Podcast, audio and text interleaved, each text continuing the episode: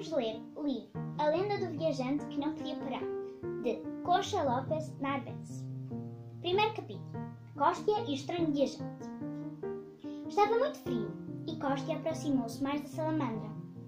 Lá fora soprava a nortada, empurrando as nuvens que estavam atrás da montanha. Todas elas eram escuras, de uma cor cinzenta, chumbo ou violeta. No princípio, pareciam figuras de grandes animais, ursos ou cavalos. Através das janelas, Cóstia havia descer a trote ou a galope. A nortada ia-as reunindo, tal como um pastor reúne o seu rebanho, até que todas juntas cobriram o céu por completo.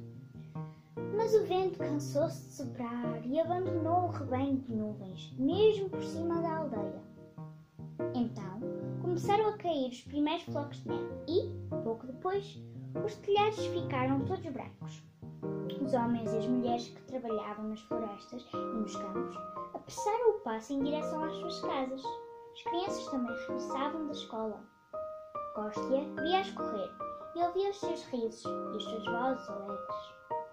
Todas as portas se abriram para receber os que fugiam do nevão. Todas menos a da casa do Cóstia, porque, embora ele fosse ainda muito jovem, vivia completamente sozinho. Naquela tarde, tal como todas as tardes, trabalhava junto à janela ao lado da salamandra. Distraía-se por alguns instantes para contemplar as nuvens e os flocos de neve mas logo a seguir continuou a consertar a frigideira estragada que tinha nas mãos. Começou a ouvir um ruído estranho, muito diferente do dos golpes do seu martelo. Espantado, parou de trabalhar e escutou atentamente aquele ruído que vinha da, da salamandra. Era de lá que vinha. O que era aquilo? Fogo de artifício? Ou uma luta de lenha acesa? Meu Deus! Parecia que alguém se queixava. Estava a ouvir gritos. Ou era apenas o estalar da lenha a arder? Não queria acreditar, mas ouviu-os. E, como isso não era possível, pensou que tinha de estar completamente louco. Amedrontado e também com uma enorme curiosidade, abriu a portinhola da salamandra. Um pedaço de lenha ao rubro saltou então do lado de dentro, a chispar, e foi cair precisamente junto dos seus Cóstia pôs as mãos sobre o peito, porque chegou a acreditar que o coração ia saltar.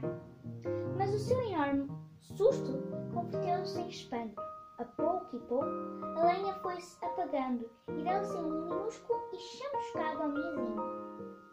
Não podia estar a ver o que via, mas, mesmo depois de esfregar os olhos com as mãos, continuou a ver. Por que me fechaste na salamandra? O estranho viajante. Cóstia contemplou, mudo triste. Estava quase a morrer de medo e por isso começou a levantar-se da cadeira. Tinha vontade de fugir, mas as suas pernas, doentes, estavam trópicas e debilitadas. Por isso, voltou a cair sobre o assento. Então, o extraordinário ser que acabara de sair de um tronco aceso parou de gritar e olhou para ele em silêncio. As tuas pernas não conseguem suster-te? perguntou em seguida. Costa não respondeu de imediato, porque também as suas palavras se tinham assustado. E não tinha som.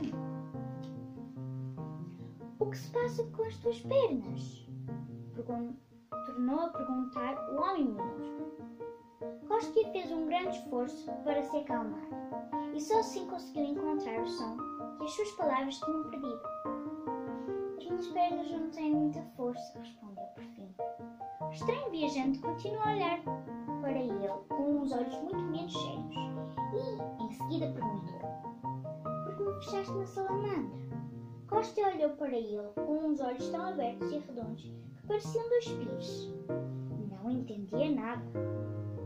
Ao ver seu espanto, o homenzinho sorriu e disse com um ar pensativo: Pareces ser um bom rapaz. Se me meteste na salamandra, só pode ter sido sem querer. E como Costa continuava a olhar para ele com os olhos redondos e espantados, começou a rir e acrescentou: Faz-me lembrar um moço. Já sei o que se passa. O culpado de tudo isto maldito bruxo que vive nas montanhas. Tem ciúmes de mim, sabes?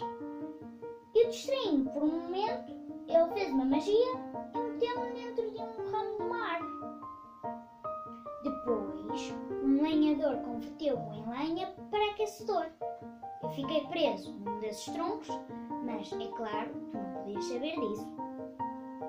O espanto de Cóstia era cada vez maior, embora agora os seus olhos brilhassem de emoção. Perguntava a si próprio quem poderia ser aquele estranho e pequeno visitante. Somos muitos espíritos da floresta e a minha profissão verdadeira é de médico de animais e plantas, embora também tenha alguma coisa de bueno, explicou o pequeno espírito, como se tivesse lido os seus pensamentos. Eu sou o Cóstia e o meu trabalho é reparar as coisas que se partem ou estragam, desde que não sejam demasiado grandes, disse o rapazinho, com palavras muito tímidas. Vives sozinho? perguntou o espírito da floresta. Sim, vivo sozinho. Meus pais morreram há já muito tempo. E como os arranjas, Cóstia? Perguntou-lhe o pequeno espírito, olhando para as suas pernas doentes.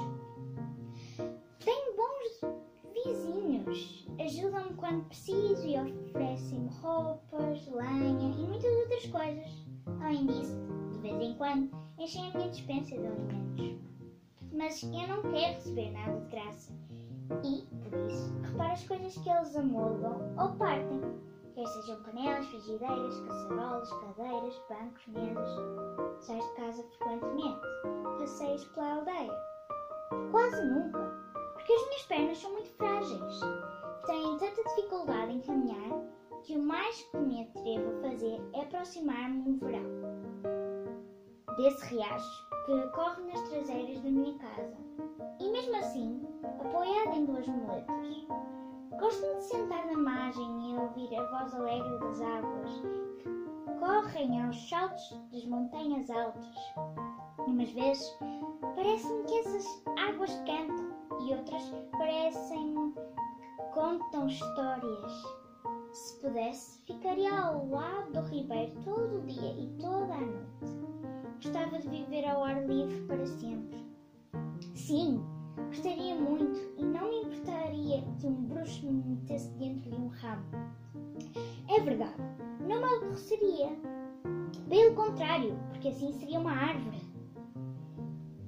E se eu fosse uma árvore, em vez de ter estas duas pernas que não me servem para nada, teria um tronco forte e as suas raízes estariam tão enterradas na terra que eu nunca cairia, ainda que o vento soprasse com todas as suas forças. Mas se fosse uma árvore não poderias caminhar. Agora também não posso. Tens a certeza que preferias ser uma árvore a ser o Cóstia? Perguntou o espírito da floresta. Cóstia não hesitou um momento em responder. Preferia mil vezes ser uma árvore. Espírito da floresta ficou, fitou Cóstia. Depois fez um estranho sorriso. E, com um ar misterioso, disse: Adeus, jovem Cóstia. Agora tenho de ir embora, mas voltarei daqui a três dias. Talvez no meu regresso tenha uma surpresa para ti. Adeus, respondeu Cóstia amavelmente.